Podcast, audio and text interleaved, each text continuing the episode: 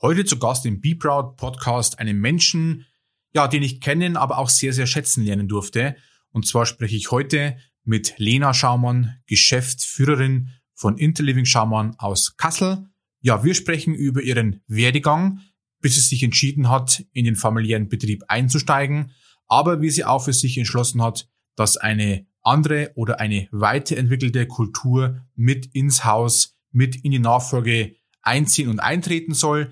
Wir durften sie begleiten, sind seit ungefähr eineinhalb Jahre an Bord bei Interliving Schaumann und hört rein, spannender Podcast. Wir nehmen euch mit in dieses Projekt mit Höhen und Tiefen, mit Rückschlägen, aber eben auch mit den großen Meilensteinen, die es am Ende des Tages zu einem erfolgreichen Projekt gemacht haben. Ich wünsche euch viel Spaß beim Reinhören und natürlich viel, viel Spaß auch mit Lena, die auch hier wieder ihre volle Energie und ihre Power zum Besten gibt.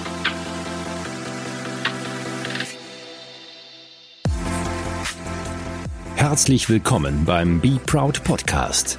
People, Culture, Brand.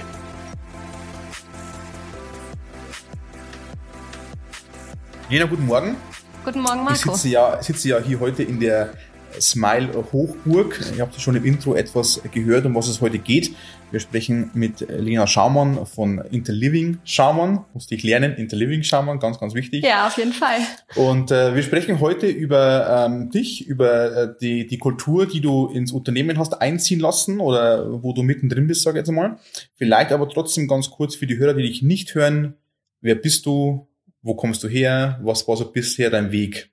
Ja. Grob gesagt. ähm, gerne. Ich äh, unterbrich mich, wenn ich jetzt zu ausschweifend ja. werde. Also genau, mein Name ist äh, Lena Schaumann. Ich komme aus dem schönen Kassel, also aus dem Herzen Deutschlands. Ähm, ich glaube, das hat schon mal jemand äh, im Podcast gesagt, als es ja. irgendwie um Hessen ging. Aber egal, es ist das Herz Deutschlands. Und ähm, ja, ich hab, äh, bin als Unternehmertochter aufgewachsen. Mein Vater führt heute auch noch, aber mittlerweile mit mir und meinem Bruder, unser Familienunternehmen in dritter Generation. Ich bin die vierte Generation. Und ähm, genau, somit bin ich im Prinzip mit Möbeln aufgewachsen, musste teilweise mal so Strafjobs für eine Fünf in Mathe im Möbelhaus machen. Das waren auf jeden Fall nicht die schönsten Jobs, zum Beispiel kleine Weihnachtsmänner auszeichnen oder also Dinge, auf die wirklich keiner Lust hat. Und ähm, somit wollte ich nie ins Möbelhaus, habe mich deswegen nach dem Abi entschieden, erstmal eine Bankausbildung zu machen. Ich war schon immer so ein Praktiker und Theorie war einfach nicht so mein Thema. Gleichwohl wusste ich irgendwie, nee, Mensch, studieren musste, willst du auch irgendwie zumindest ein Bachelor, aber dann war erstmal irgendwie die Bankausbildung so ein guter Mittelweg. Und danach habe ich ähm, studiert an der WHU in Fallenda, ähm, eine sehr unternehmerlastige Universität. Heute bin ich da natürlich froh drüber, weil in dem in diesen drei Jahren habe ich natürlich irgendwie so dann doch noch sehr stark erkannt, dass dieses Unternehmergehen ähm, in mir ist und dass ich da eigentlich mega Lust drauf habe. Habe mich aber dann noch lange gewehrt, gegen den Gedanken, ins Familienunternehmen zu gehen, weil ich einfach gedacht habe, das ist ja die Bühne von meinem Papa und da habe ich nicht gesehen, dass ich da meine Fußstapfen sozusagen reinbringen kann und hatte aber auch die Anforderung an mich, dass ich eben irgendwie auch was eigenes erschaffen will und jetzt nicht in Anführungsstrichen nur das weitermachen, was Papa ja, gemacht ja. hat, was an sich schon eine Riesenleistung gewesen Absolut, wäre. Aber ja, das wäre für mich das war für mich immer so meine Angst. Mhm. Und dann hat sich, ähm, hatten Papa und ich immer so den Deal, dass ich es mir zumindest mal anschaue. Also er hat immer gesagt, es ist deine Entscheidung, ob du kommst oder nicht, aber gib ihm doch wenigstens eine Chance und schaust dir mal an. Also habe ich gedacht, ich mache das ganz ähm, schlau zwischen Bachelor und Master, mache ich so ein Gap Year, gehe ein halbes Jahr ins Unternehmen und ein halbes Jahr gehe ich reisen. Und dann mache ich meinen Master. Mhm. Ich war eingeschrieben, ich habe den Master nie gemacht. Ich mhm. war zum Glück noch reisen. Das war mit meinem Bruder damals verabredet, die Flüge waren gebucht und der hat dann auch gesagt, Lena, ähm, die Zeit haben wir jetzt einmal, wir haben das jetzt gebucht, du kommst jetzt mit. Also der hat mich dann wirklich quasi wieder rausgerissen, ja, ja. was, wo ich ihm heute dankbar für bin. Mhm. Ähm, und habe dann aber entschieden, es war zwar schön im Familienunternehmen und ja, mein Herz schlägt für Möbel und es schlägt auch für Schaumann, aber ich muss noch was anderes machen und habe dann, als ich eben auch von dieser Reise wiederkam, Lumizil gegründet, einen Online-Shop für, angefangen mit Lampen, später auch für andere Wohneinrichtungen. Natürlich ähm, hatte das schon diese Verbindung. Bin nach Berlin gegangen. Warum Berlin? Da saßen einfach äh, die Business Angels, die damals mit in Lumizil investiert haben. Mein Papa war auch ein Investor. Und so habe ich vier Jahre im Prinzip Möbel-Online-Shopping gelernt und von der Pike auf alles aufgebaut. um dann nach vier Jahren ähm, oder fünf, fünf Jahren waren es, glaube ich, fast, zu sagen, hey, ah, jetzt habe ich ein Wissen, was ich mit ins Unternehmen bringe, was dann quasi eine Rechtfertigung hat, dass ich hier bin, nicht nur, weil ich Tochter von Hermann Schaumann mhm. bin. Mhm. Das war für mich und mein Ego offensichtlich mhm. sehr, sehr wichtig. Mhm. Und ich hatte dann plötzlich eine Vision für Schaumann, mhm. die ich mhm. eben vorher nicht hatte, weil es vorher war es für mich eben das Möbelhaus von meinem Papa. Mhm. Und mit diesem Online-Wissen und dem Thema Digitalisierung und natürlich auch neue Arbeitsweisen aus Berlin und alles, was man da so mitnimmt aus dieser anderen Welt, war dann plötzlich für mich so die Vision da. Und dann ging es relativ schnell, dass ich dann wirklich gesagt habe, hey, ich will das machen und ich will das jetzt machen mhm. und nicht erst in fünf Jahren. Mhm. Ja, und so bin ich heute bei ähm, Möbel Schaumann in vierter Generation. In der ähm, bin auch Geschäftsführerin seit einem anderthalb Jahren ungefähr. Und ja, du hast es gerade angesprochen. Eins meiner ersten großen Projekte war so der Smile-Prozess, über den wir ja sicher gleich noch reden werden. Äh, genau, also du kommst dann äh, zurück und dann wirklich äh, ganz auch mit, mit vollem Bewusstsein zurück ins, in, ins Haus.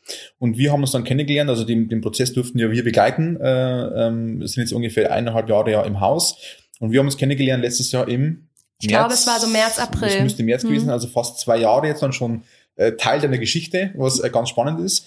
Ähm, Thema Kultur. Warum war damals für dich klar, dass hier was in dem Haus passieren muss? Also in, in, im Kulturchange oder ähm, wie soll ich sagen, in der Weiterentwicklung, in der Transformation vielleicht eben für die nächste Generation. Also wann war für dich klar, irgendwas muss ich tun?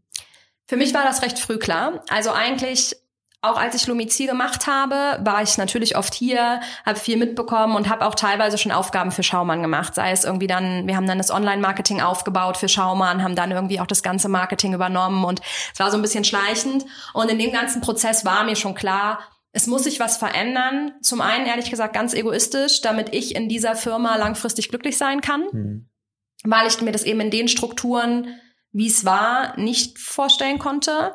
Zum anderen, weil ich eben glaube, ich habe hier ein extrem solides und stabiles Business von meinem Papa oder bekomme ich gerade übergeben. Ja, ja, das ist ja, natürlich großartig. Ich weiß, dass das nicht überhaupt nicht jeder hat. Mhm. Ähm, nichtsdestotrotz ist, glaube ich, einer meiner Lieblingssätze, alles, was uns hierhin gebracht hat, wird uns nicht dorthin bringen. Und wir wollen aber dorthin, weil meine Aufgabe ist es, dafür zu sorgen, dass das Möbel Schaumann auch in 30 Jahren, mein Papa mhm. hat es jetzt 30 Jahre gemacht, mhm immer noch so erfolgreich ist wie heute. Und ich bin einfach der Überzeugung, das werden wir nicht sein, wenn wir mhm. alles so machen wie heute, auch wenn das für heute alles gut und richtig war. Aber wir müssen weiterdenken.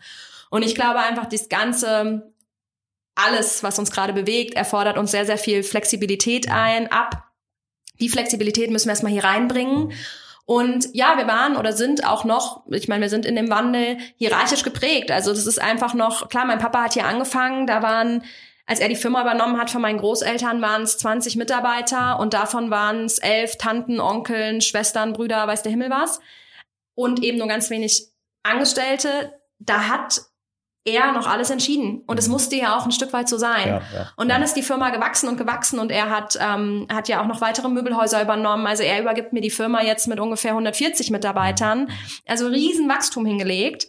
Ähm, aber die Strukturen sind dann manchmal eben für die Größe vielleicht aus meiner reinen Sichtweise mhm. nicht nachgewachsen. Also ich habe das so gesehen, dass eben noch immer sehr, sehr viele Entscheidungen über den Tisch meines Papas gehen, dass viele Leute gar nicht so gelernt hatten, eigene Entscheidungen zu treffen und das auch tatsächlich angstbehaftet war. Also so, wenn ich die Entscheidung nicht treffe, wenn es dann falsch ist, bin ich ja auch nicht schuld. Ne? So dieses Mindset, ganz viel so eine Kultur von ich zeige mit dem Finger auf andere. Also es gab hier leider ganz viele Leute, die gesagt haben, mal ganz überspitzt gesagt, hier ist alles scheiße. Mhm. Aber keiner ist aufgestanden und hat was dafür getan. Es haben immer nur, der ist schuld, der, der, auch teilweise so eine Lästerkultur. Also sowas, so ein Umfeld, wo ich einfach gesagt habe, nee, das kann ich mir nicht vorstellen. Und mein Papa war, würde ich sagen, eher ein bisschen weiter weg von den Mitarbeitern. Also mein Papa ist sehr zahlengetrieben, äh, technisch getrieben im Sinne von, der definiert Prozesse durch und so weiter. Aber ist nicht so derjenige, der vielleicht den Mensch so sehr in das Zentrum setzt. Und dadurch wurden eben die Stärken und vielleicht auch Schwächen der Mitarbeiter gar nicht eingesetzt ja, oder ja. wenig eingesetzt. Ja, nicht bewusst und, zumindest. Oder, genau, oder nicht bewusst. Und auch untereinander konnten die das quasi nicht. Mhm. Und ähm, deswegen war mir sehr, sehr früh klar, hier muss was passieren. Ich habe da mit meinem Papa auch offen drüber gesprochen. Der hat auch gesagt, ja, aber ich glaube, er hat es nicht so ernst genommen, wie ich es ernst genommen habe.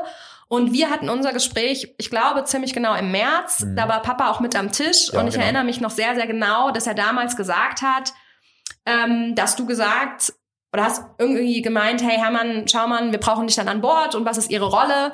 in dem ganzen Prozess. Und da hat er gesagt, nee, also ich bin ein ganz, ganz schlechter Beifahrer. Entweder ich sage jetzt Ja dazu, dann gehe ich aber auf die Rückbank und das ist, dann ist das Lenas Projekt. Auf, auf dem Beifahrersitz bin ich einfach schlecht. Dann rede ich rein, das kann ich nicht. Und da kann ich mich noch sehr genau dran erinnern und das fand ich damals cool, dass er das so sieht.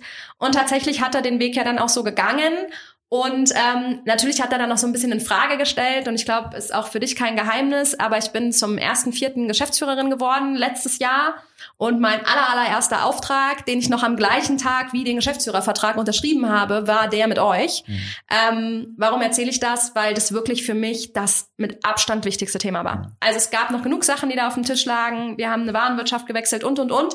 Das ja. ist aber alles ein Step später passiert, mhm. weil das war für mich wirklich die wichtigste Unterschrift an diesem Tag ähm, weil ich einfach wusste, ohne das wird es nicht, Wird's nicht funktionieren. Mhm. Vielleicht ja sogar für die Firma, aber nicht für mich für in der Firma ja, klar. auch. Jetzt äh, sind wir ja, wenn wir mal was ganz kurz nach vorne springen, wir gehen dann gleich wieder zurück, sage ich mal, auch in diesen ganzen Prozess. Jetzt bist du ungefähr eineinhalb Jahre nach diesem Prozess. Und, äh, nach Start des Prozesses. Na, na, ja. Nach Start des Prozesses, sage ich mal. Es kamen dann eben noch viele andere Aufgaben wie Warenwirtschaft ähm, und so weiter. Dann kam ja Covid noch in die Quere und so weiter. Aber jetzt heute rückblickend, äh, bist du immer noch in diesem Change-Prozess. Also ja. viele glauben ja auch immer, das ist so nach vier Monaten getan. Ähm, rückblickend, was war so der größte Meilenstein in diesem Prozess für dich selber oder für die Firma? Oder wo hast du gemerkt, Mensch, ab jetzt geht's Team mit oder jetzt ist irgendwie was durchgerissen, jetzt hat irgendwas funktioniert?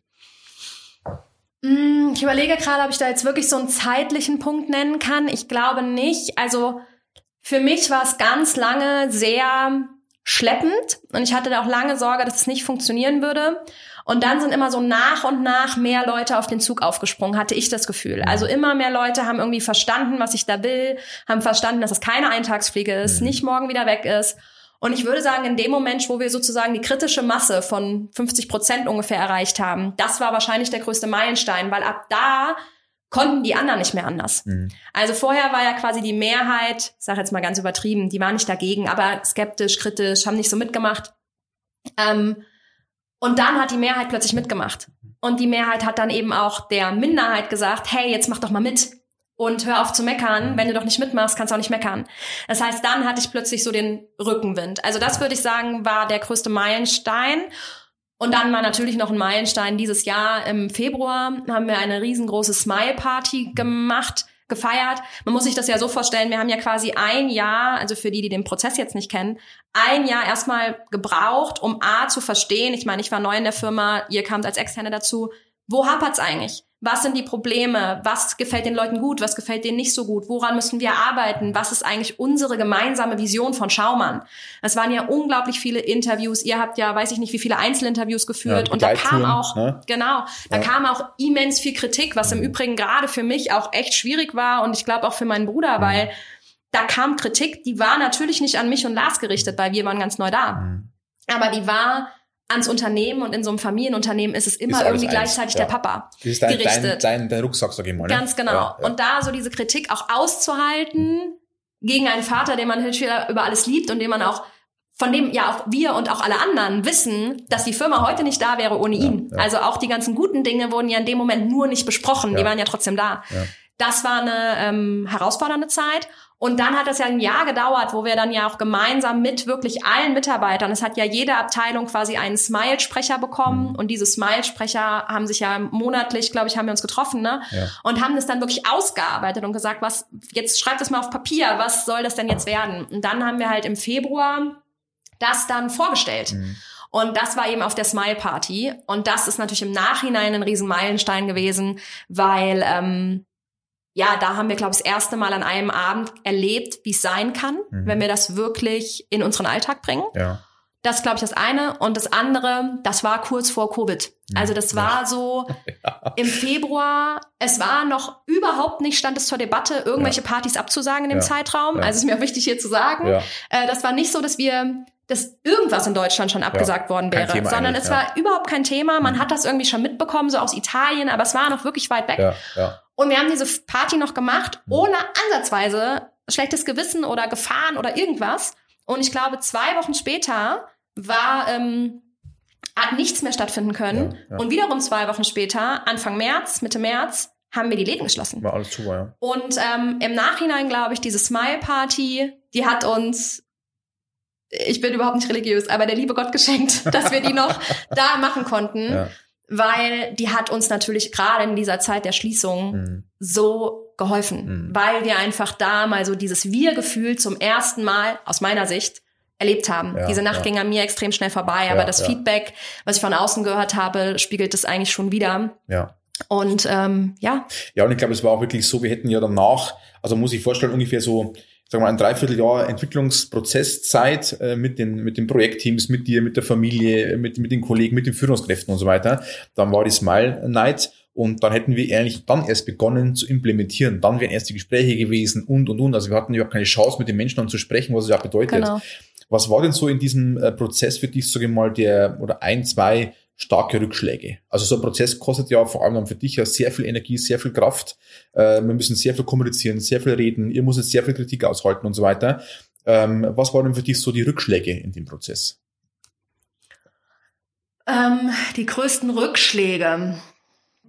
Äh, ist jetzt spannend, weil in meinem Kopf kommen irgendwie so die sofort die Sachen, die ähm, viele Sachen haben im ersten Moment als Rückschlag halt hat man wahrgenommen und dann waren sie aber eigentlich kein Rückschlag. Ähm, ich würde sagen, natürlich, vielleicht ist jetzt Rückschlag das falsche Wort, aber so Momente, wo die ersten Personalentscheidungen dann auch von mir getroffen wurden, wo ich dann gesagt habe, okay, Smile ist jetzt einfach nicht mehr diskutabel und wer da nicht mitgeht, muss das Unternehmen auch verlassen, weil wir sonst nicht weiterkommen. Mhm. Und natürlich wurden dann etliche Gespräche auch mit Leuten getroffen, die sich da eben sehr geweigert haben. Und bei geweigert meine ich nicht, dass irgendjemand gesagt hat, ich möchte jetzt nicht, also jetzt nicht, dass die Leute hier draußen denken, Mhm. ähm, ich habe nicht gelächelt und deswegen, ne, wegen Smile Ja, oder so muss ja, ich raus, ja. sondern die wirklich dagegen geschossen haben. Also ich sage jetzt mal so ein bisschen bewusst, der faule Apfel im Korb. Und wo ich einfach gemerkt habe, ich finde den Draht zu den Leuten nicht und es geht nicht vorwärts. Mhm. Und die ziehen ganze Teams runter. Und das ähm, schlägt sich ja dann auch auf Service wieder. Also ich sag mal zum Beispiel unser Möbelhaus in Kassel, würde ich sagen, war so eins der ersten, wo diese kritische Masse erreicht war, Mhm. die dann extrem mitgezogen haben. Und dann haben wir Kunden gekriegt, die haben gesagt, irre, was da im Haus abgeht. Aber das erleben wir überhaupt nicht, wenn wir Ja. dann plötzlich in der Sachbearbeitung ankommen. Ja, Weil das Team hat eben noch nicht funktioniert, Ja, als ja, Beispiel. ja, Oder auch ähm, in Korbach haben die auch ein bisschen länger gebraucht. ja, Und dann, was total okay ist, aber die Schere ging auf. Ja. Und dann mussten wir natürlich sagen, halt, stopp, jetzt müssen wir dafür sorgen, dass das nicht passiert. Mhm. Und dann habe ich halt auch eine Personalentscheidung getroffen und Mhm. habe eben gesagt, okay, pass mal auf, wir beide, du hast jetzt sehr klar gemacht, du willst den Weg nicht mitgehen, dann muss jetzt aber auch der harte Cut kommen. ja. Und der Moment, dann fängt natürlich so das Rumoren auch an in der Firma. Ich meine, dann haben sie auch alle die Arbeitnehmerbrille auf, das ist ja auch richtig und das ist ja auch gut. Ähm, aber dann eben so in Frage gestellt zu werden und dann kommen dann die Sätze wie, das war jetzt aber nicht Smile, da jemanden auf die Straße zu setzen. Ja. Doch, das war Smile, weil Ja. Smile ist nicht ein Kuschelkurs, Ja. sondern Smile ist, wo wollen wir als Firma hin? Und ähm, das sind unsere Spielregeln, die wir im Übrigen alle gemeinsam gesetzt haben. Das habt ja, ihr Mitarbeiter gemacht. Da war keine Führungskraft am Tisch. Und ich war dabei, aber ich hab, würde sagen, ich habe, ich weiß, kann ich manchmal schlecht, Mhm. aber sehr viel zuhört Ja, ja. und habe das gemacht, was die sagen. Und im Übrigen nicht alles in Smile vertrete ich zu 100 Prozent. ja, ja. Also Kleinigkeiten vielleicht. Aber die Mitarbeiter vertreten das zu 100 Prozent Ja. und dann habe auch ich mich dem zu fügen in meinen Augen. Ja. Und weil sonst würde es nicht funktionieren. Und ähm, genau, dann dieses, ähm, es waren vielleicht auch die Momente, wo ich dann das erste Mal in Frage gestellt wurde, als Lena Schaumann. Und ähm, das waren natürlich Momente, die mir nahegegangen sind und wo ich auch gemerkt habe, ich habe die emotionale Distanz da nicht. Und das hat mich ähm, natürlich auch dann zu dem Zeitpunkt belastet. Im Nachhinein kommen dann auch wieder Leute und sagen, hey Mensch, wir merken, das war wirklich eine Erleichterung. Und derjenige hat jetzt einen Job oder diejenige, wo die viel glücklicher ist. Also Ja, es hat ja. wirklich nicht gepasst. Ja, Aber das sieht man natürlich dann erst zwei, drei Monate später.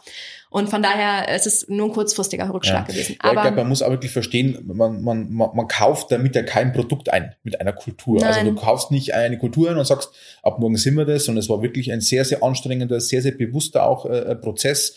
Wie du auch sagst, wenn du, sag mal, emotional näher dran bist, ne, tut dir jede Kritik weh. Und am Anfang, ich weiß noch, war das große Ziel, äh, bitte, bitte, keiner soll das Team hier verlassen. Ne? Und wir haben gesagt gehabt, ja, das sehen wir auch so. Ne? Also wir arbeiten dafür, wir gewinnen Zeit, wir, wir gewinnen an Glaubwürdigkeit. Es soll keiner das Team verlassen. Und dann hat man nach einem Dreivierteljahr erkannt, nee, es müssen manche das Team verlassen, um hier weiterzukommen eigentlich. Ne? Ja, und das war ja auch ganz spannend, weil ich sag mal, diese, ähm, dieses Ziel kam ja nicht von ungefähr. Ich sag mal, wir hatten halt eine relativ hohe, für mein Empfinden, Fluktuationsquote mhm. hier im Unternehmen. Und es hat eben ein neues Möbelhaus hier in Kassel mhm. aufgemacht, ähm, der große Rote. Und wir hatten natürlich Sorge, da wird abgeworben und und ja. und. Und dann haben wir eben gesagt, okay, wie können wir das eben schaffen, dass wir jetzt eben nicht eine riesen Abwanderung haben, weil ja eben hier auch eine Unzufriedenheit ist. Mhm. Und deswegen war das so das erste Ziel, genau. Ja, genau. Und als wir das Ziel losgelassen haben, mhm. endlich eigentlich, ja. sind, ich weiß gar nicht, wie viele es im Nachhinein waren, aber so, ich glaube, fünf waren es, mhm. die so nach und nach gegangen sind. Mhm. Und ich schätze die alle als Personen, darum soll es wirklich nicht gehen. Mhm. Aber vom Mindset passen die überhaupt nicht mhm. zu uns. Und ja. ich weiß nicht, ja, also im Nachhinein war das vielleicht das falsche Ziel am Anfang, zu sagen, mhm. alle zu behalten, weil ähm, da ist auch zum Beispiel in einer Abteilung ist da mit einem Weggang oder zwei Weggängen eigentlich ziemlich gleichzeitig, ist die eigentlich in sich implodiert, ne? Mhm. Und dann war wirklich so, was machen wir denn jetzt? Wo finden wir A, so schnell neue Leute? B, diese Abteilung liegt quasi am Boden. Und heute ein halbes Jahr später ist das die allerstärkste Abteilung im Haus, weil nämlich die, die da geblieben sind, konnten endlich scheinen, weil sie vorher runtergehalten wurden, sage ich mal, weil eben die Hälfte vom Team das einfach nicht mitgezogen hat.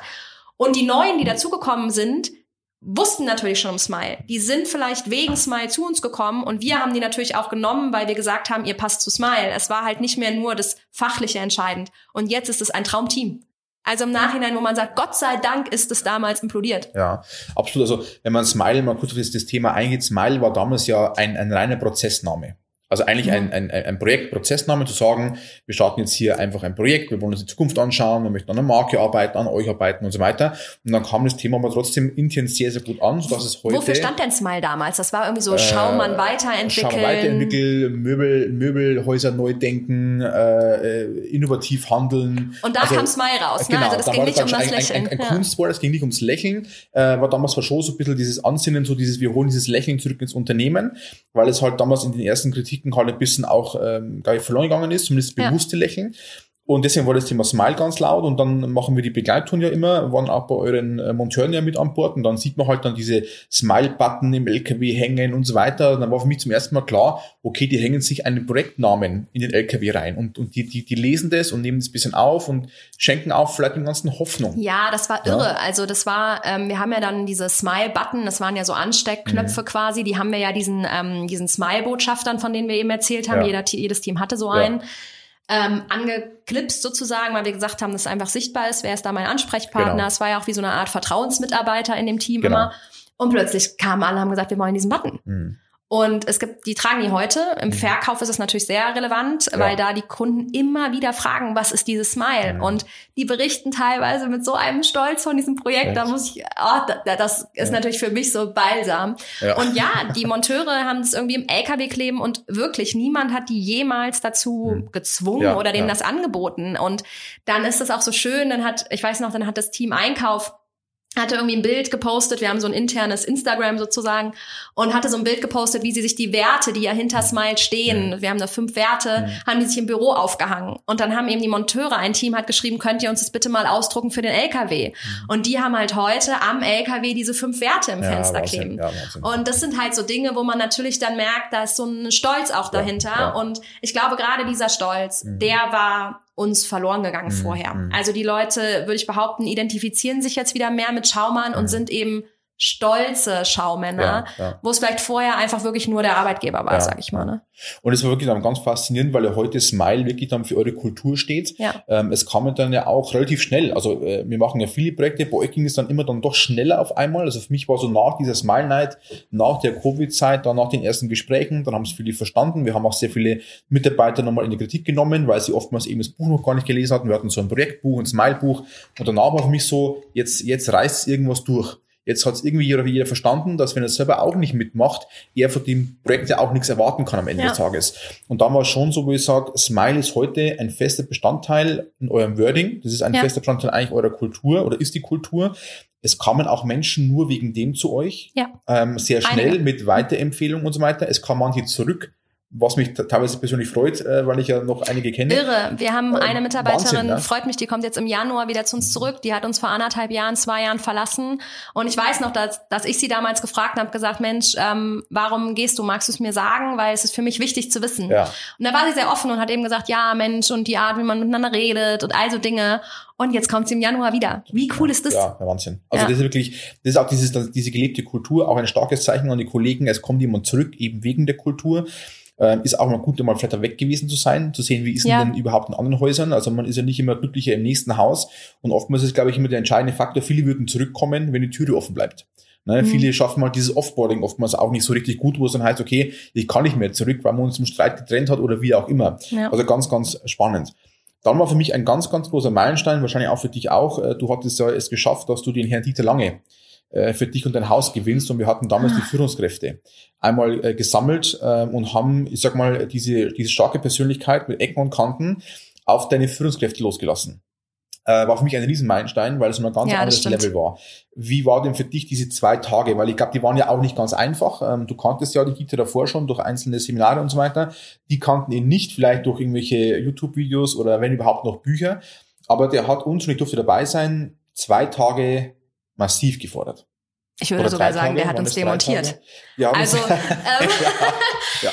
ja, also ich habe ja eben gesagt, wir haben ja bewusst diesen ganzen Smile-Prozess nicht von den Führungskräften gesteuert. Wir haben ja wirklich die Mitarbeiter mit an Bord genommen, weil wir gesagt haben, wir müssen jetzt mal unten anfangen, wobei unten heute existiert unten nicht mehr, ja. diese Hierarchie, aber damals war ja, das noch so. Ähm, und oh, eine Sache muss ich unbedingt noch erzählen, weil du hast eben kurz davon gesprochen, dass die ja unterschiedlich ähm, schnell mitgekommen mhm. sind auf den Prozess. Mhm. Ähm, vielleicht erinnerst du dich, wir hatten ein Team, da haben wir am Anfang gesagt, da müssen wir uns gar keine Sorgen machen, die sind mhm. eigentlich schon Smile. Mhm.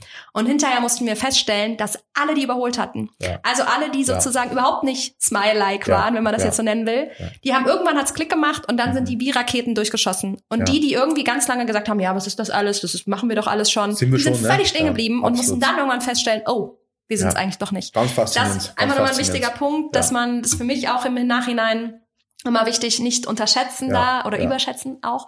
Und ähm, sorry, aber jetzt zurück zur eigentlichen Frage der Dieter Lange Workshop. Mhm. Also mir Smile war für mich schon natürlich der absolut richtige Weg. Und das, das hat, das hat mich, ähm, ist natürlich auch so ein Spruch, den Dieter Lange tausendfach bringt. Also jeder von euch, der mal Podcasts oder äh, Reden von ihm gehört hat, ne, wer die Herzen der Menschen berührt, muss sich um die Köpfe keine Sorgen ja, machen. Ja. Diesen Spruch, der ist natürlich da. So. Und Smile hat mich im Herzen schon berührt. Nichtsdestotrotz hat mir immer so dieses, dieses, dieser Nordstern gefehlt. Mhm. Auch diese Definition, wer Dieter ja. kennt, kommt jetzt von ihm, aber das ist wirklich so. Mhm. Also ich hatte für mich, warum tue ich eigentlich, was ich tue? Ja, weil es mir Spaß macht, ja, weil ich es geil finde, aber wofür tue ich das? Also ich habe dann ganz oft gedacht, naja, andere weiß ich nicht, äh, sammeln hier einen Plastikmüll aus dem Meer und ich verkaufe Möbel. Mhm. Das war für mich irgendwie, ich hatte dieses Kribbeln nicht. Ja. Und ähm, ich habe mir so oft den Kopf darüber zerbrochen, was ist eigentlich unser, ja, nennt man Zweck der Existenz oder Nordstern, unser overarching Purpose, whatever. Und bin, habe das für mich nicht rund bekommen. Und ich habe dann, genau, privat bei Dieter Lange seine Täterseminare gemacht und da macht man ja eigentlich genau das für einen privat. Mhm. Und das hat in mir so viel freigesetzt. Und ich habe dann gedacht, es wäre so geil, wenn wir das fürs Unternehmen mhm. äh, machen könnten. Und wie es dann manchmal der Zufall so will, dass ich mit Dieter beim Mittagessen, wir haben darüber gesprochen, was wir machen. Er fand es spannend, hat gesagt, hey Mensch, so Mittelstand, das ist auch eigentlich so genau mein Thema. Hast du nicht Bock da was, dass wir was gemeinsam machen? Ich habe natürlich da so ein bisschen wie so, das war so mein Fangirl-Moment. Ich habe wirklich da gesessen und habe gedacht, oh mein Gott, Dieter Lange hat mich gerade gefragt, ob er mit uns Schaumann arbeiten will. Ähm, äh, sehr absurd, also im Nachhinein war die Situation fast ein bisschen absurd. Naja, und dann habe ich tatsächlich, ähm, bin ich nach Hause und habe gesagt, Papa Lars, also mein Bruder, Dieter Lange, zwei Tage, das wäre genau das, um die Führungskräfte jetzt mhm. abzuholen, denen wirklich auch die Unterstützung zu geben und jetzt sozusagen das i-Tüpfelchen obendrauf, mhm. nämlich diesen Nordstern ja, zu definieren ja, gemeinsam. Ja. Mein Papa, mein Bruder waren dann erstmal, Mensch, das geht zu schnell, wir überfordern, all solche Geschichten. Und ich hatte für mich im Kopf, diese Chance haben wir nur einmal. Mhm. Jetzt oder nie, in zwei Jahren, wer weiß, ob der Dieter das dann noch macht. Wir machen es jetzt und außerdem müssen, also mal unabhängig davon, ob Dieter das dann noch macht, diese Frage muss ich für mich geklärt haben. Ja, ja. Dann habe ich Dieter angerufen und habe gesagt, Dieter, bitte ruf mal meinen Papa an, du musst ihn jetzt überzeugen. Und dann rief Dieter Papa an und dann rief er mich wieder an und sagte, ja, das war ganz einfach. Dein Papa meinte, ach, Sie sind das, die kenne ich doch, Sie höre ich immer beim Joggen. Irgendwie durch irgendwelche Podcasts oder so. Also war das dann ähm, gesetzt und dann haben wir uns im August diesen Jahres, also genau in so einer in so einer kurzen Corona-Break eigentlich, Ja, wo man es auch ja. tatsächlich durfte, also auch da wieder, Ja. als wäre es irgendwie, es musste halt so sein. Zwei Tage eigentlich mit Dieter eingeschlossen. Und wer Dieter, wer schon mal in einem Täterseminar war, weiß das, der Dieter ist niemand, der einen in den Arm nimmt und mal sagt, es wird schon alles. Sondern der ist an manchen Stellen positiv radikal. Mhm. Und der hat uns wirklich demontiert. Also ich weiß noch, wie es angefangen hat in dem Workshop und wie es aufgehört hat. Also ich glaube, es gab mehrere Situationen, wo einige von uns wirklich innerlich gezittert haben und ähm, nicht wussten, also so sehr in Frage gestellt wurden. Und auch wir als Möbelschaumann wurden so sehr in Frage gestellt. Ja, ja. Wie ihr verkauft Möbel, ja, und was will ich mit dem Scheiß? Jetzt Ja. mal ganz übertrieben gesagt. Und das hat aber natürlich für uns Türen aufgemacht und hat erstmal erlaubt, dass wir mal wirklich groß denken Mhm. und, und aus diesem, wir sind halt nur ein kleines Möbelhaus in Nordhessen, ja. aus diesem Gedanken rauskommen. Ja. Und diese zwei Tage waren immens, weil man natürlich das auch gesehen hat und dann natürlich auch immer mal gedacht hat, oder ich habe oft gedacht, oh, jetzt fühlen die sich auch alle unwohl, hast du die jetzt hier in eine Situation gebracht, die sie dir nie verzeihen, Mhm. ähm, wo du sie zu sehr quälst. Also da waren noch viele Sorgen innerhalb der zwei Mhm. Tage, ehrlich gesagt, Mhm. in mir. Ich hatte in diesen zwei Tagen habe ich immer wieder gehofft, Dieter, kannst du nicht ein bisschen softer sein? Im Mhm. Nachhinein würde ich mir das natürlich Völlig keinen genau. Grad wünschen. Absolut, absolut. Und für mich war es die größte Erleichterung. Ich weiß noch, eine, eine, eine Führungskraft hat danach gesagt, der ist, ähm, ist ähm, ich weiß nicht, ein paar 60 und er hat auf jeden Fall gesagt, Alter, wenn ich das vor 30 Jahren gehabt hätte, hätte noch richtig was aus mir werden können. Er hat es mit einem Lachen gesagt. Aber er hat wirklich gesagt, es war der beste Workshop, den ich jemals hatte. Ja. Und wir sind da rausgegangen mit unserem overarching Purpose, der da heißt, und der hängt hier groß an der Ja, Wand, ganz groß. ähm, Interliving Schaumann, unsere Herzen fühlen zu Hause. Ja. Und das fasst für uns alles zusammen, was Smile ist. Mhm. Da hängt all diese Herzlichkeit, all dieses Miteinander, all dieses Gefühl, was hinter Smile steckt, mit drinnen. Und wir haben diesen Spruch ins Unternehmen gebracht. Es gab dann Diskussionen, ähm, müssen wir den Spruch erklären und äh, was müssen wir tun, damit die Mitarbeiter den verstehen. Wir haben uns schlussendlich dazu bewusst entschieden, den nicht zu erklären Mhm. und auch gar nichts dazu zu sagen, Mhm. sondern einfach mal aufzuhängen. Ja. Spannend war auch, wir kamen aus diesem Workshop und wurden eigentlich wie die Hyänen kamen die und haben gesagt, was ist da passiert und erzählt und wir wollen wissen. Also eine riesen Neugier, was Ja. auch irre war. Und dann hing plötzlich dieser Satz überall. Also der hängt mittlerweile in allen Mitarbeiterhäusern, ähm, Räumen, in meinem Büro, überall, Mhm. wo er so Mhm. hingehört. Und die Leute fingen an, für sich zu interpretieren. Und jeder beschreibt es ein bisschen anders. Aber dieses Zuhause ist jetzt so ein starkes Sehr Gefühl, stark. Ja. dass es für alle in der Klammer das Gleiche ist. Ja. Und das finde ich gerade jetzt das Schöne, Ja. weil wirklich jeder das über sich interpretieren kann. Und ich habe auch gemerkt, über diesen Satz sind wir Führungskräfte Mhm. in gewissen Dingen nicht mehr nicht mehr diskussionsbereit. Ja. ja. Das ist da. Ja. Und jetzt haben wir eben auch das Smile, glaube ich, noch mal mehr zu einem Thema gemacht, wo die Führungskräfte, also über, über dieses i-Tüpfelchen, was sie da Mhm. aufgesetzt haben. Und tatsächlich haben die, haben wir ja dort auch noch mal, Smile besteht aus fünf Werten Mhm. haben wir nochmal fünf Werte dazu entwickelt, die wir gesagt haben, das ist eben die Kirsche auf der Sahnehaube, die wir jetzt erstmal nur uns als Führungskräften aufbürden und ähm, dann eben später im nächsten Step den Mitarbeitern. Mhm. Und ähm, dadurch ist natürlich das Zu Zugehörigkeitsgefühl der, der Führungskräfte nochmal immens gewachsen Mhm.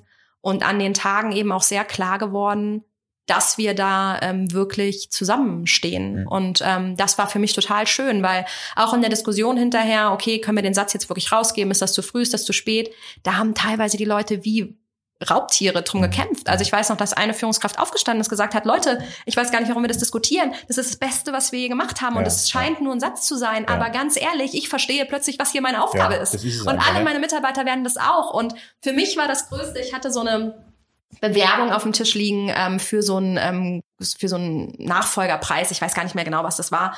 Und da sollte ich eben gewisse Fragen beantworten. Was macht Schaumann besonders? Mhm. Warum ähm, machst du die Nachfolge? Warum hast du da so Lust drauf? Was ist eure Zukunftsvision? Und ich konnte es alles, ich hatte das. Monate da liegen, ich konnte es nicht beantworten. Mhm.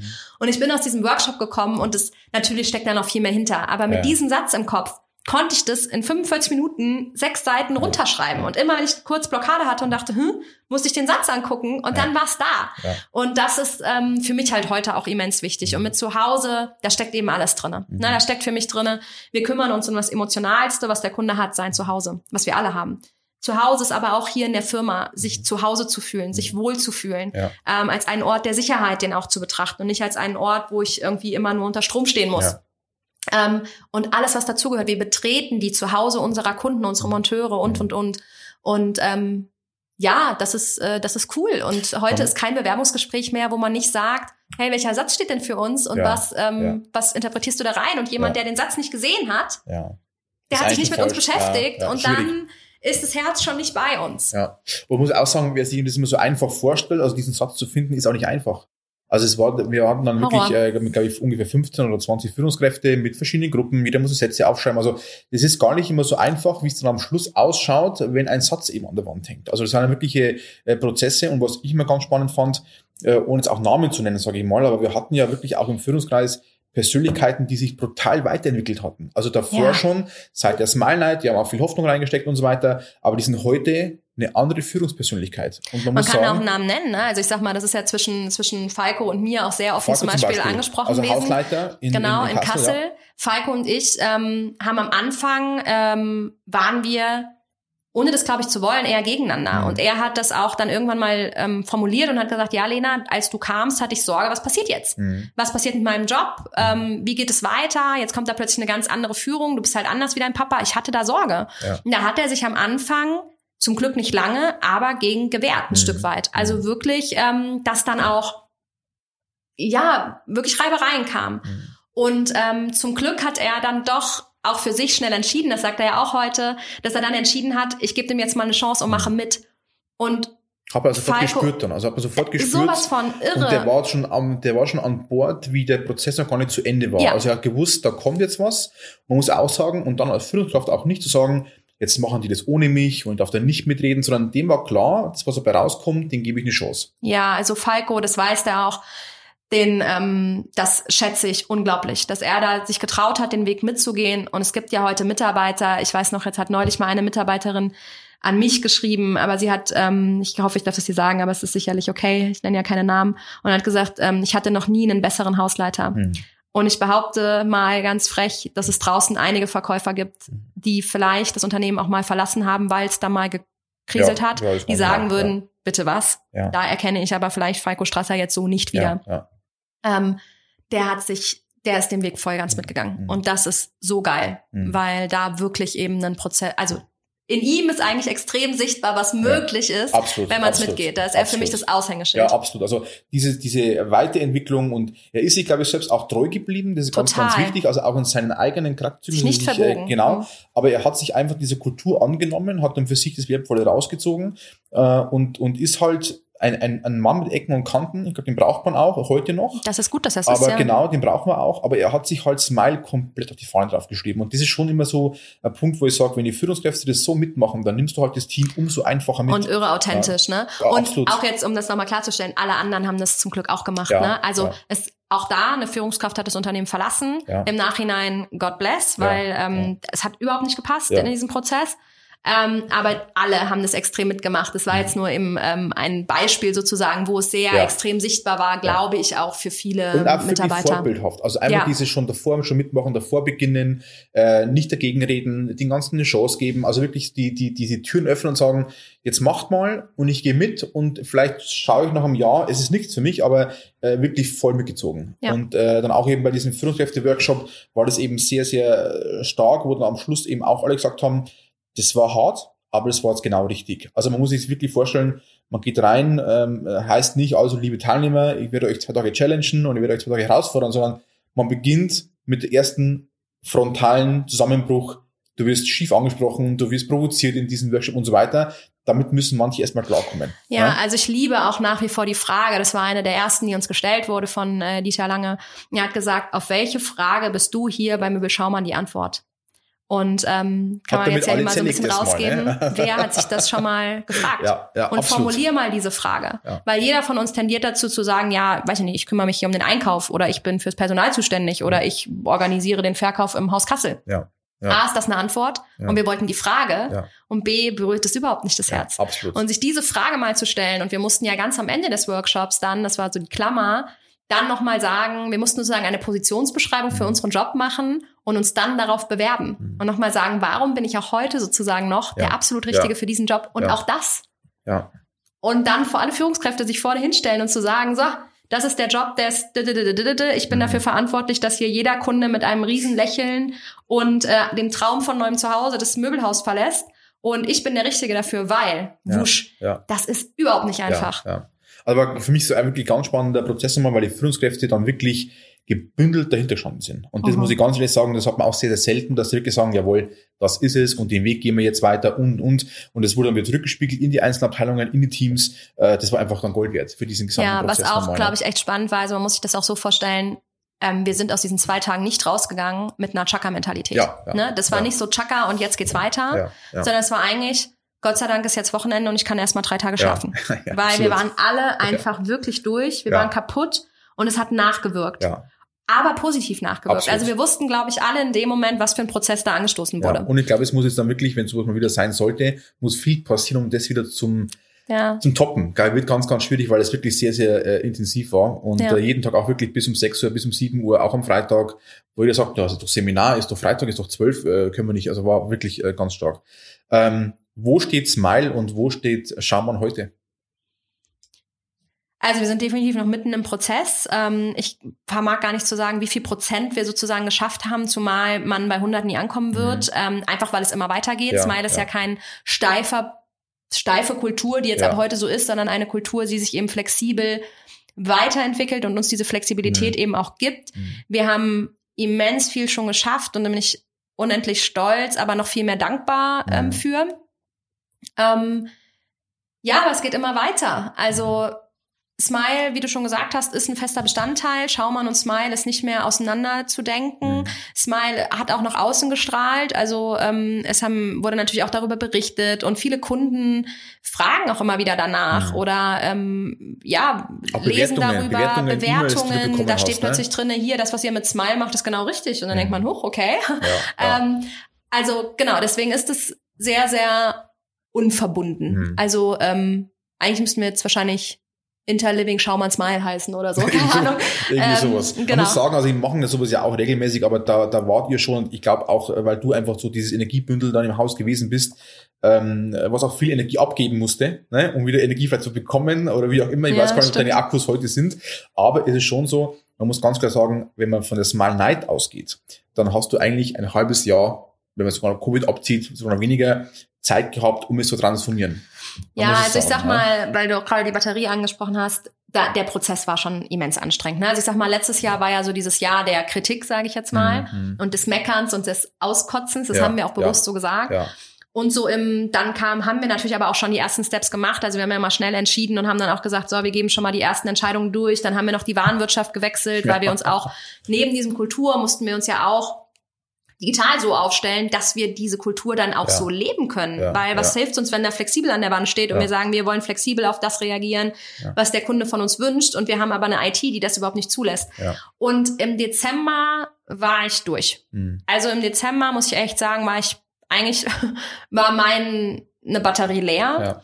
Ähm, dann hatte ich Urlaub. Ich ich meine, es waren irgendwie so weiß ich nicht acht neun Tage und ich war genau, ähm, kennt ihr das, wenn man im, oder kennst du das, wenn man im Urlaub genau auf dem Level ist, wo man gerade abgeschaltet ist, hat Mhm, mhm. und dann geht's wieder los. ja, das heißt, ja. ich bin eigentlich mit einer total schlechten Batterie in den Januar Ja. und habe dann aber klar Januar extrem wichtiger Monat im Möbelhandel. Mhm. Und dann war die Smile-Nacht Ja, natürlich auch da, die nebenbei irgendwie organisiert werden wollte, die für mich natürlich ein Herzensprojekt war. Und ich wollte unbedingt, dass das richtig toll wird und auch vor allen Dingen dem gerecht wird. Ja, ja. Oh, Also muss ich den Januar, Februar habe ich im Prinzip irgendwie durchgezogen. Die Smile-Nacht ist echt an mir vorbei. Ich weiß noch, den Sonntag dann danach war ich auch echt total, irgendwie stand ich total neben mir. Ja. Auch übermüdet und alles, was so dazu kam.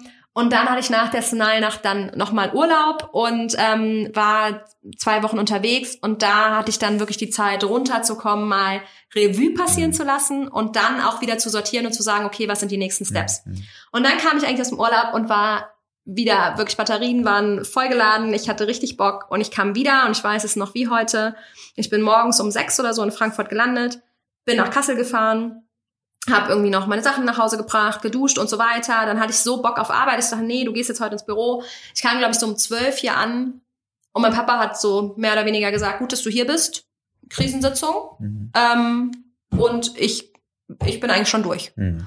Und ich habe wirklich ähm, bis 17 Uhr da gesessen und er hat auf mich eingeredet und ich habe gedacht, der spinnt.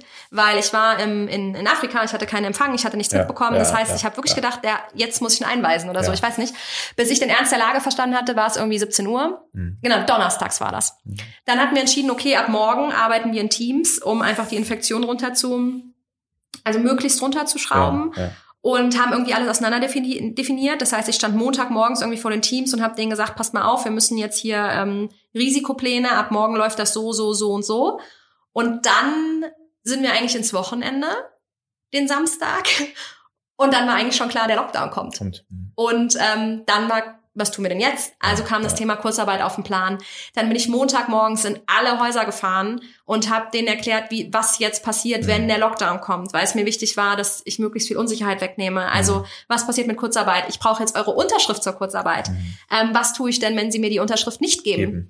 Und ähm, da, äh, ja, das war ja spannend. Da hat ja selbst das Arbeitsamt gesagt, Frau Schaumann, wenn jemand die Unterschrift nicht gibt, empfehlen wir die sofortige Kündigung. Mhm. Das hat das Arbeitsamt in dem Moment zu mir Mhm. gesagt. Mhm. Und ich, das ist für mich immer noch nachhaltig ein, ein Beweis dafür, wie ernst die Lage war. Ja, ja. Und es war aber keinem eine Diskussion. Mhm. Die haben mir alle, wir hatten, glaube ich, innerhalb von zweieinhalb Stunden von jedem diese Unterschrift und alle, und das ist auch im Nachhinein, weiß ich nicht, ob das zwei Jahre vorher schon passiert wäre, Mhm. keine Ahnung. Ich will denen nicht Unrecht tun, äh, Mhm. wäre vielleicht, aber auf jeden Fall, der Moment war für mich so, und es haben auch, also ein, zwei haben es dann einfach auch gesagt, Lena, wenn das der Weg ist, wie wir durch diese Krise kommen, ihr werdet euch das nicht äh, in zwei Minuten überlegt haben und ihr wollt euch uns auch nicht damit ärgern, wir arbeiten lang genug für euch, dass wir wissen, dass ihr das ordentlich macht, ja. dann vertrauen wir euch und dann gibt es natürlich diese Unterschrift. Ja, ja. Und dann irgendwie da zu stehen, diese Unterschrift zu haben und Montagabends, glaube ich, 18 Uhr kam dann die ähm, Angie-Rede, Ja. dass der Lockdown kommt und wir haben dann eben nur noch drauf gewartet, okay, wann, wann genau denn jetzt dann in Hessen? Ja, also im Prinzip keine sechs Tage, nachdem ich aus dem Urlaub kam, war der Lockdown da und mein ganzes, ich will doch jetzt aber, und meine Batterie ist voll, hat natürlich überhaupt gar kein Ventil gefunden. Ja, ja. ja. Und ähm, dann war ich, glaube ich, so eine Woche in einer Schockstarre. Mhm. Da war ich so ein bisschen, ähm, stand ich einfach neben mir, weil das Mhm. für mich einfach nicht Wirklichkeit war. ja. Nicht greifbar, aber viele, Ja. glaube ich, auch. Also, Und dann musste ich mit der Energie irgendwo raus Mhm. und dann habe ich angefangen, den Teppichboden im ersten UG bei Schaumann Kassel rauszureißen. Selber teilweise, weil ich einfach nicht wusste, was ich tun sollte. ja, ja. Und dann haben wir eben teilweise ne, mit den Hausschreinern oder ich habe mir dann einzelne Leute mal geholt und Mhm. habe gesagt, hey, komm, wir drei machen jetzt mal eine Woche lang Inventur und Mhm. danach kommen wir zwei machen jetzt mal machen jetzt mal Marketing, überarbeiten wir mal komplett. Ja, also ich ja. habe dann einfach die Zeit so ein bisschen genutzt, Ja, mich immer wieder mit einzelnen Leuten, ich habe natürlich gefragt und habe gesagt, hey, hast du Lust, zwei, drei Tage zu arbeiten? Natürlich ist das dann auch aus der Kurzarbeit rausgefallen, ist ja logisch. Und dann haben wir, ähm, habe ich halt mir immer mal die Zeit genommen, mit einzelnen Leuten ja, mir Sachen anzugucken, Ja, weil ich ja. konnte nicht zu Hause sitzen. Und dann konntet ihr, glaube ich, auch erst wieder so hochfahren im Mai. War das Mai, Juni? Oder war das Ja, wir Juni? haben, glaube ich, im April dann irgendwann hatten wir ähm, 800 Quadratmeter Öffnung, Mhm, was für ein mhm. Möbelhaus mit 20.000 Quadratmetern relativ Ja. absurd ist. Ja. Haben uns dann eine ziemlich coole Aktion ausgedacht, haben gesagt, wir öffnen jeden Tag andere 800 Quadratmeter und Mhm. haben dann auch unseren Kunden in der Werbung und überall gesagt, Mensch, montags kannst du eben nur Schlafzimmer kaufen, dienstags kannst du eben nur Sofas kaufen Ja. und mittwochs eben nur Speisezimmer.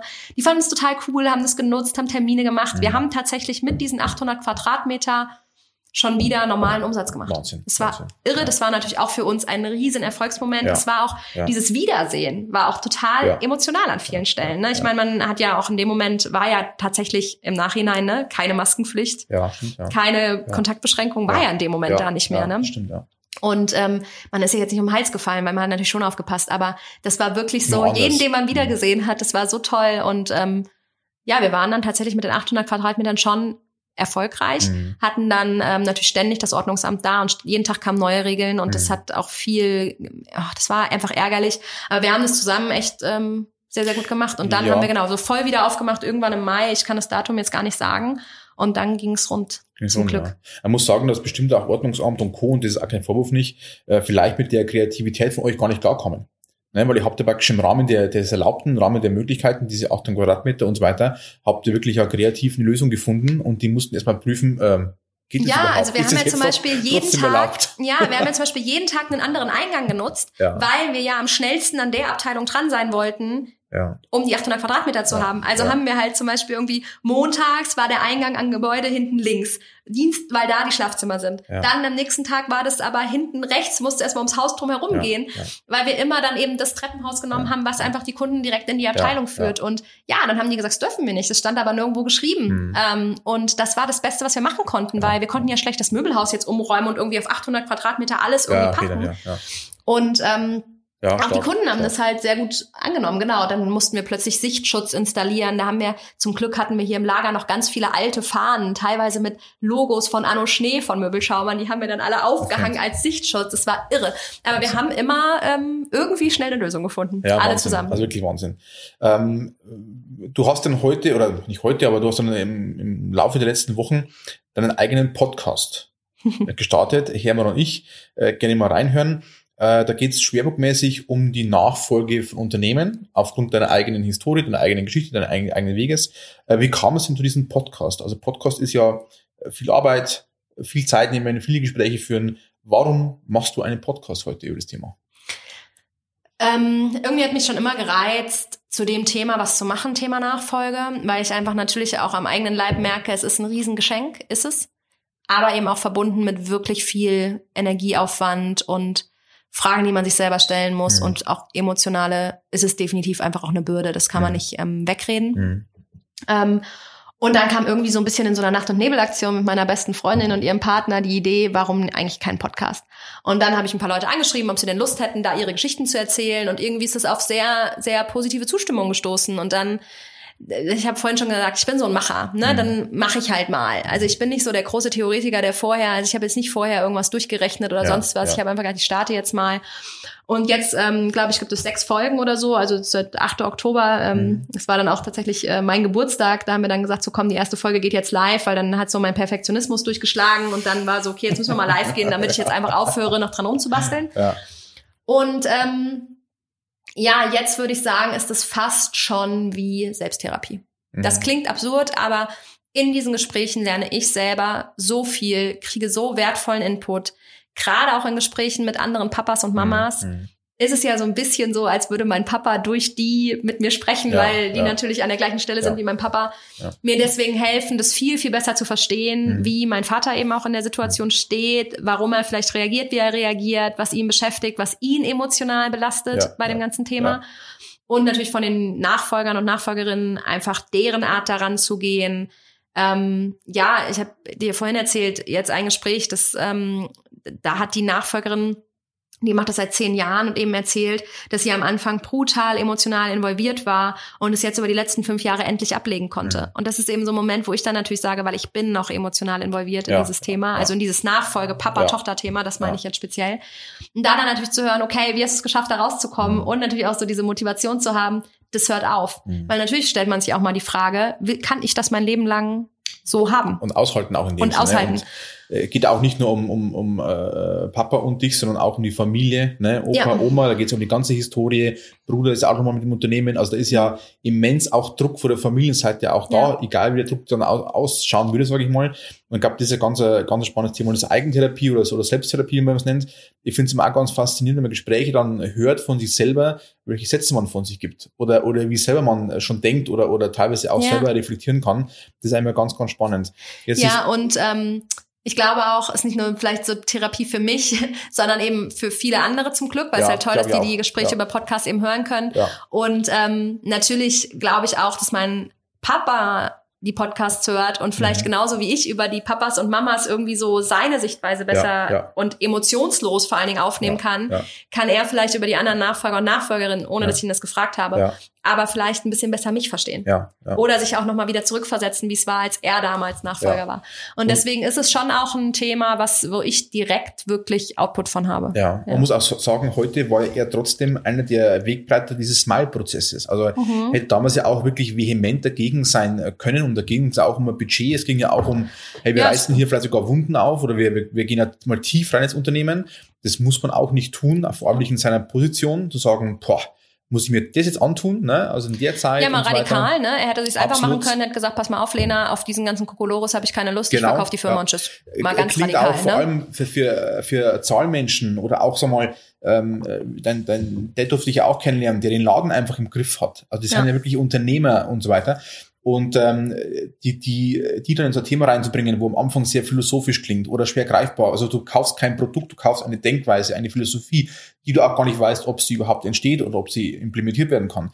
Und das am Anfang freizugeben, das war schon sehr starker Vertrauensvorschuss. Also ohne ihn quasi wäre es auch heute nicht so, Nein. obwohl er auch vielleicht bei dem Prozess nicht aktiv beteiligt war. Ich finde aber trotzdem, dass er beteiligt war. Wir ja, nicht in der Ausarbeitung, ne? genau. aber er hat trotzdem auch, er hat sich das angenommen. angenommen also er geht auch heute angehört. anders durch die Abteilungen. Ja, ja. Ähm, natürlich äh, ist er er, das soll ja, er auch sein, ne? authentisch. Aber ähm, ich, ich behaupte mal, er reflektiert heute mhm. auch mal an einer einen oder anderen Stelle ja. vielleicht ein bisschen anders. Und ja. ähm, also wirklich, ja. wirklich ganz, ganz spannend. Ähm, wir kommen mal langsam zum Schluss, aber es dauert ja noch ein, ein bisschen. Und zwar habe ich eine Frage dabei von unserem vorherigen Gast, ist schon ein bisschen her. Ähm, und zwar den Heinz Ollesch war mal stärkster Mann Deutschlands, kommt aus der Strongman-Szene, war schon bei Wetten Das und so weiter und äh, durfte eine Frage stellen und ähm, eine spannende Frage, wie ich finde, komplett weg vom Thema ähm, und zwar, was bedeutet für dich gute Ernährung? Was ist für dich gute Ernährung oder wie wichtig ist für dich gute Ernährung? Also jetzt musst du im Kopf mal eine ganz andere Schublade aufmachen. Ja, aber wirklich. also ähm, erstmal vorneweg, ich glaube, gute Ernährung ist ähm, äh, immens wichtig. Also man, ich glaube, dass ähm, auch ich das manchmal unterschätze. Ich merke das vor allem in stressigen Zeiten. Wenn ich dann, wenn ich Stress habe, weil einfach viel zu tun ist, also mhm. positiven Stress, mhm. und ähm, dann noch ein emotionaler dazukommt mhm. und ich dann auch noch Mist esse, mhm. dann ist echt vorbei. Mhm. Also dann hält mein Körper einfach nicht das aus, was er aushalten kann. Und wenn ich mich ordentlich ernähre, merke ich einen riesen Unterschied. Mhm. Also das ist eigentlich so blöd, dass man da immer wieder in alte Muster zurückverfällt. Ja, ja. Ähm, passiert mir leider auch. Aber ganz klar letztes Jahr, wo, ähm, wo ich erzählt habe, das Jahr, wo es mit Smiley angefangen mhm. hat, das für mich sehr, sehr fordernd war und wo ich im Dezember eigentlich ähm, wirklich mal so kurz durch war. Ähm, ich habe in dem Jahr meine Ernährung komplett umgestellt, mhm. habe äh, damals tatsächlich auch, ich meine, es waren sieben oder acht Kilo abgenommen. Ähm, und ich bin auch jetzt nach wie vor der hundertprozentigen Überzeugung, ohne das hätte ich das letztes Jahr auch so gut nicht ja. durchgezogen, weil das einfach extrem viel Kraft gegeben ja, hat, diese ja. gesunde Ernährung. Also das bedeutet das für mich. Was es für mich ist, da kenne ich mich zu schlecht aus. Also ich glaube, ähm, äh, klar äh, kommen dann Themen wie wenig Zucker, wenig künstliches mhm. Zeug, möglichst viel wirklich irgendwie regional und frisch. Das probiere ich auch. Also ich donnerstags habe ich meinen festen Tag, wo ich mhm. morgens vor der Arbeit auch auf den Markt gehe, um einfach frische Sachen einzukaufen. Aber ich kenne mich da fairerweise zu wenig ja. Mhm. aus. Ich glaube aber, jeder Körper ist ein bisschen anders und wenn man mal ehrlich ist und auf sich hört, dann merkt man sehr, sehr schnell, was tut einem gut, was gibt einem Energie mhm. als Essen und mhm. was zieht einem Energie, weil man eben danach dann plötzlich vollgefuttert irgendwie rumliegt ja. und gar nicht mehr ja. denken kann. Ähm, das wäre, glaube ich, so meine. Müsste vielleicht das Thema Ernährung für uns Menschen ähm, wenn wir uns, also ich glaube, keiner möchte sich ungesund ernähren, aber ähm, müsste es für uns Menschen einfacher gemacht werden, sich gesünder ernähren zu können? Naja, es, Weil du musst dich schon auskennen mit mal, Ernährung, ne? Ja, du musst dich halt auskennen. Also ja, hm. zu dem Thema ja. Andererseits, wenn du durchs Supermarktregal gehst, gibt es ja genug gesund. Also ja, du könntest ja. dich ja im Prinzip in der Gemüseabteilung, die Auswahl ist ja zu jeder ja, Jahreszeit riesig. Voll doll, Aber natürlich ist es auch eine ähm, Selbstbeherrschung. Ne? Mhm. Also ich meine, ähm, ich war da mal stolz, dass ich monatelang überhaupt nichts Süßes und dachte, mhm. Zucker brauchst du ja nie wieder. Mhm. Ähm, und es hat mir auch nicht gefehlt. Und das erste Mal wieder irgendwie so Schokolade war überhaupt nicht lecker. Mhm. mhm. Ja, und dann lässt man es eben doch wieder. Ne? Also ja. leider bin ich dann auch nicht Aber ich, ich finde auch das ganz spannend, äh, aber das war ja auch schon hinter mir, dass du wirklich erkennst, wann ernährst du dich gesund, wie gut geht's dir eigentlich. Du kommst in der Früh leichter aus dem Bett raus, bist leistungsfähiger, du hast nicht dieses Mittagstief und, und, und. Also es hat schon sehr, sehr viel zu tun mit der Ernährung. Ich glaube, ja. damit müsste man sich als Unternehmer noch viel, viel mehr beschäftigen, weil es einfach das Pensum, was viele von uns ja auch wegreißen müssen, sage ich mal, wirklich erstmal ermöglichen würden. Ja, ja. und auch ähm, hier im Unternehmen. Also ich habe schon öfter mal überlegt, es gibt ja, glaube ich, in jedem Unternehmen diese Süßigkeiten-Schublade. Ja, ja. Und bei uns ist es mittlerweile nicht nur eine Schublade, es ist eigentlich ein Schrank.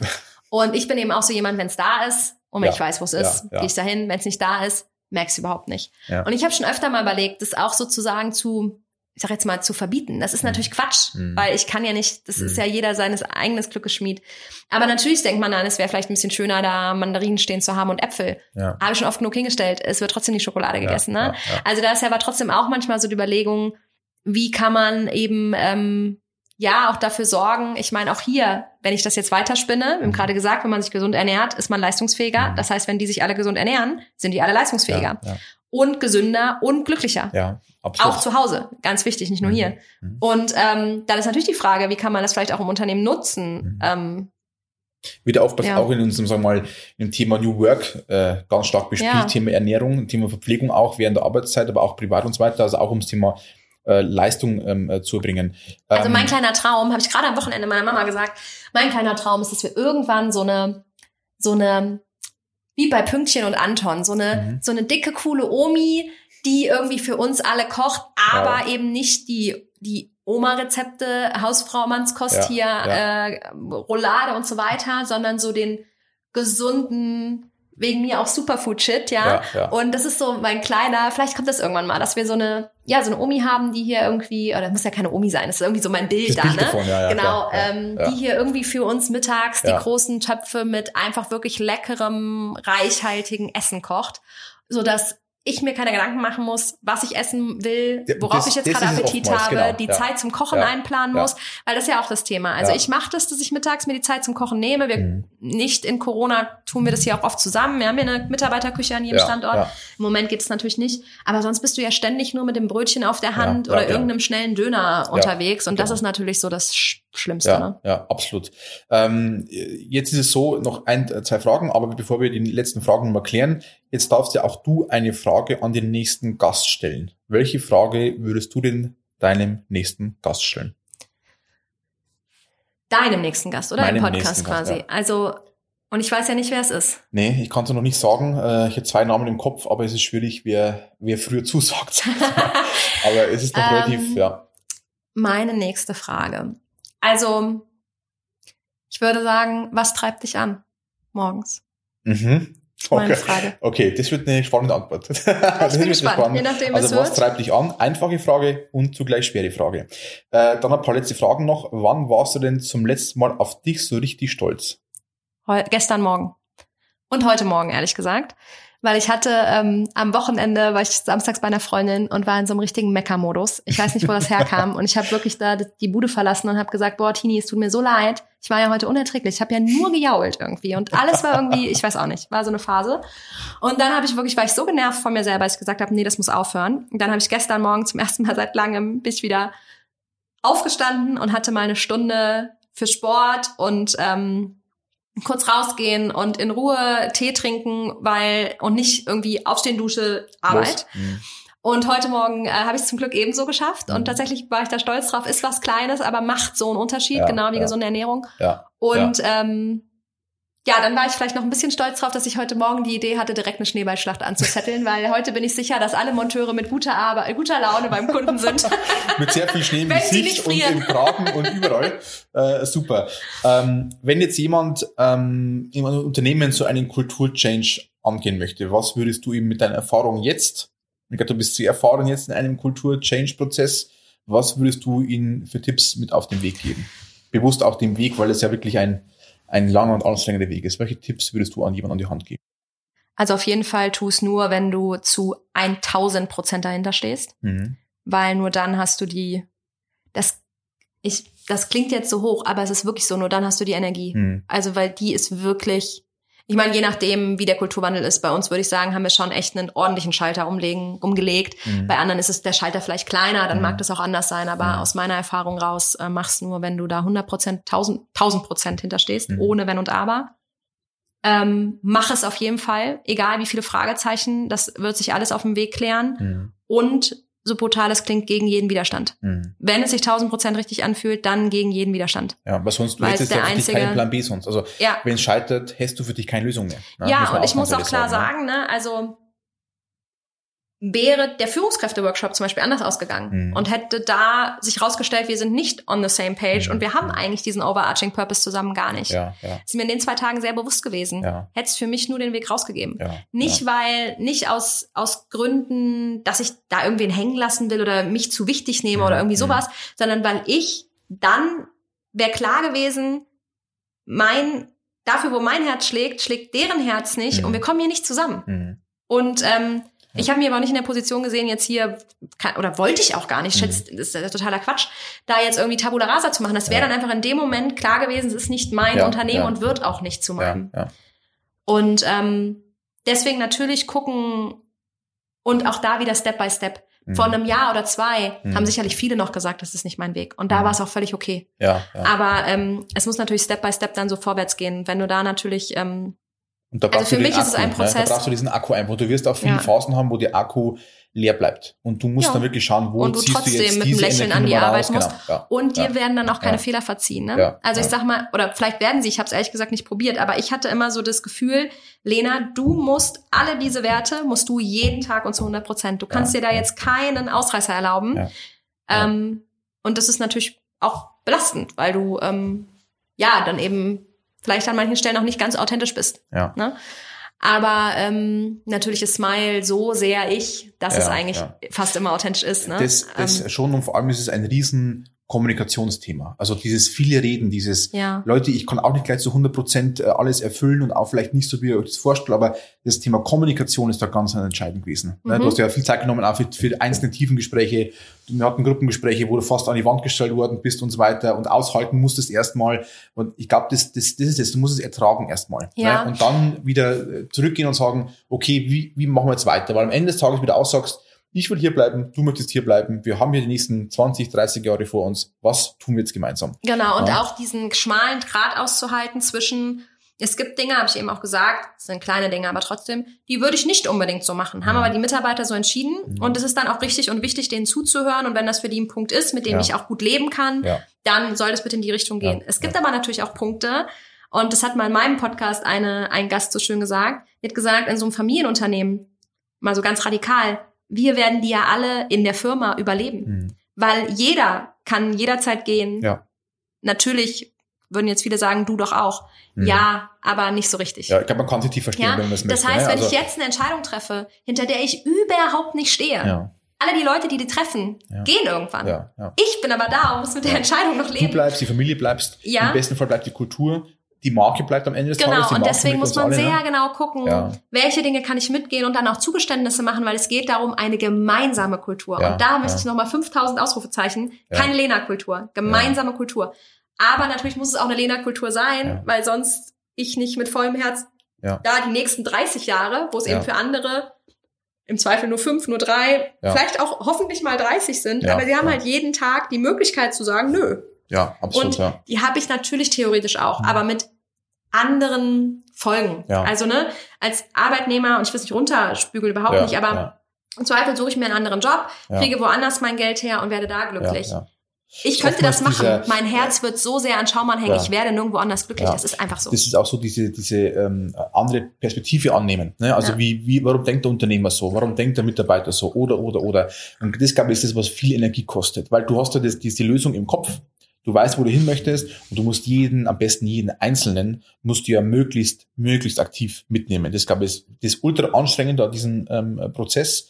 Aber ähm, ja, also ich glaube, ich äh, kam vor eineinhalb Jahren als brutal externer Fremder aus dem Bayerischen Wald und gehe heute als äh, ja, Team Smile. Äh, ich- Team Smile. Ich kann praktisch irgendwann gehen ne, und, und sagen, hey, die haben das gewuppt da oben. Und äh, das war von Anfang an nicht so vorhersehbar, muss man auch ganz, ganz ehrlich sagen. Nee. Ne, Also der Weg war, war lange, war, war, war steinig, war anstrengend, aber ich äh, durfte ja Kassel auch lieben lernen. Hätte jetzt nicht geglaubt, dass es funktioniert, aber es hat funktioniert.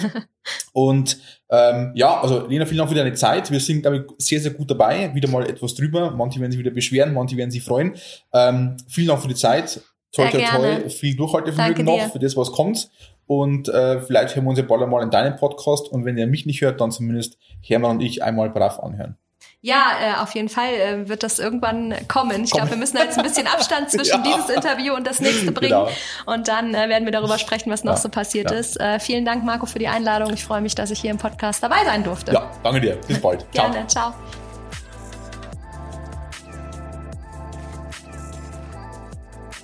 Sei stolz auf dich.